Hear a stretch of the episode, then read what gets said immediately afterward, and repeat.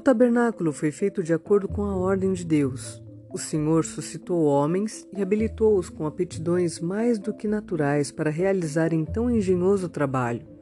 Nem a Moisés, nem àqueles artífices foi permitido planejar a forma e a arte da construção. Deus mesmo idealizou o plano e deu-o a Moisés com instruções particulares quanto ao seu tamanho e forma e o material a ser usado, e especificou cada peça do mobiliário que nela devia haver.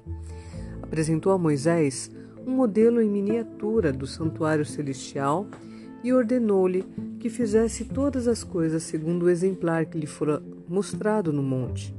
Moisés escreveu todas as instruções num livro e leu-as para as pessoas mais influentes. Então, o Senhor solicitou ao povo que trouxesse uma oferta espontânea para fazer-lhe um santuário, a fim de que ele habitasse no meio deles. Então toda a congregação dos filhos de Israel saiu da presença de Moisés, e veio todo homem, cujo coração o moveu e cujo espírito o impeliu, e trouxe a oferta ao Senhor para a obra da tenda da congregação, e para todo o seu serviço, e para as vestes sagradas. Vieram homens e mulheres, todos dispostos de coração. Trouxeram fivelas, pendentes, anéis, braceletes, todos os objetos de ouro Todo homem fazia oferta de ouro ao Senhor. Foram necessários grandes e dispendiosos preparativos. Caro e precioso material devia ser coletado, mas o Senhor aceitou somente ofertas voluntárias. Devoção ao trabalho de Deus e sacrifício de coração foram os primeiros requisitos ao preparar-se um lugar para Deus. Enquanto a edificação do santuário estava caminhando, e o povo trazia suas ofertas a Moisés e ele as apresentava aos artífices. Todos os sábios que trabalhavam na obra examinaram as ofertas e concluíram que o povo tinha trazido o suficiente e até mais do que podia ser usado. Moisés proclamou através do acampamento: Nenhum homem nem mulher faça mais obra alguma para a oferta do santuário. Assim o povo foi proibido de trazer mais. As repetidas murmurações dos israelitas e as visitações da ira de Deus por causa de suas transgressões são registradas na história sagrada para benefício do povo de Deus que posteriormente vivesse sobre a terra e especialmente para servir de advertência aos que vivessem próximo ao tempo do fim.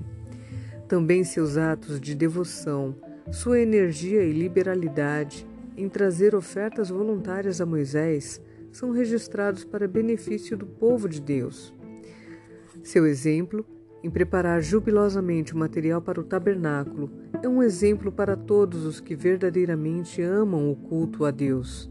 Aqueles que estimam a bênção da sagrada presença de Deus, ao prepararem um edifício em que ele possa encontrar-se com eles, devem manifestar maior interesse e zelo na obra sagrada na mesma proporção em que consideram as bênçãos celestiais superiores ao seu conforto terreno.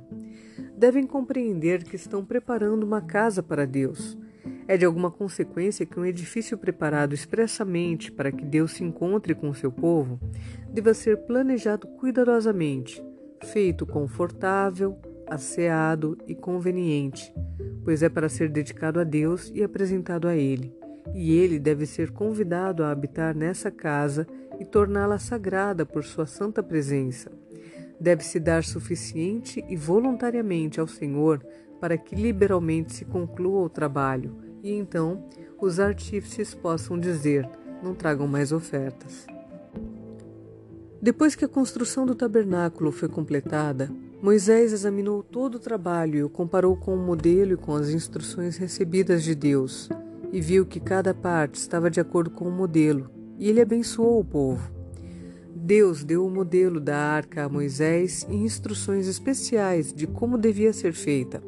A arca foi feita para conter as tábuas de pedra, nas quais Deus gravara com o seu próprio dedo os dez mandamentos. Ela era de forma igual à de um cofre e estava coberta e marchetada de ouro puro. Era ornamentada com coroas de ouro na parte superior. A cobertura desta caixa sagrada era o propiciatório, feito de ouro maciço. De cada lado do propiciatório estava fixado um querubim de ouro puro e sólido. Suas faces estavam voltadas uma na direção da outra e olhavam reverentemente para baixo na direção do propiciatório, o que representava todos os anjos celestiais olhando com interesse e reverência para a lei de Deus depositada na arca no santuário celestial. Estes querubins tinham asas. Uma asa de cada anjo estendia-se para o alto, enquanto a outra asa de cada anjo cobria o seu corpo. A arca do santuário terrestre era o modelo da verdadeira arca no céu. Lá, ao lado da arca celestial, permanecem anjos vivos, um em cada extremidade, e cada um deles, com uma asa estendida para o alto, cobre o propiciatório, enquanto a outra asa se dobra sobre o corpo em sinal de reverência e humildade.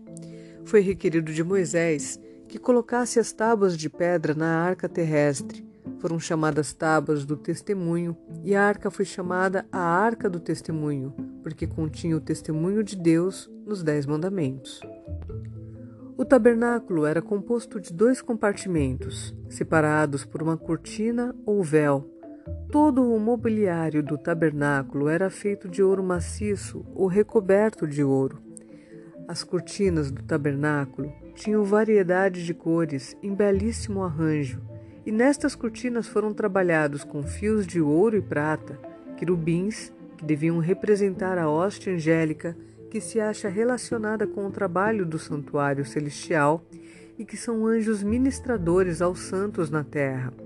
Além do segundo véu, estava colocada a arca do testemunho e uma cortina bela e rica estendia-se diante da arca sagrada. Esta cortina não alcançava o topo da construção. A glória de Deus que estava sobre o propiciatório podia ser vista de ambos os compartimentos, mas em menor grau do primeiro compartimento. Diretamente de frente à arca, porém separado por uma cortina, estava o altar de ouro, de incenso. O fogo sobre este altar fora aceso pelo próprio Senhor e era conservado religiosamente alimentado com santo incenso, o qual enchia o santuário com uma nuvem fragante, dia e noite. Esta fragrância se estendia por quilômetros ao redor do tabernáculo. Quando o sacerdote oferecia o incenso diante do Senhor, olhava para o propiciatório.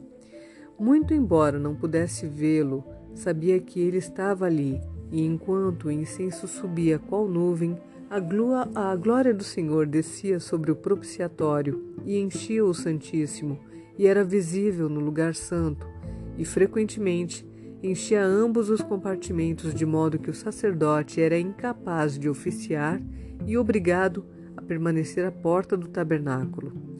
O sacerdote, no lugar santo, dirigindo pela fé sua oração ao propiciatório, ao qual não podia ver, representa o povo de Deus dirigindo suas orações a Cristo diante do propiciatório no, no santuário celestial.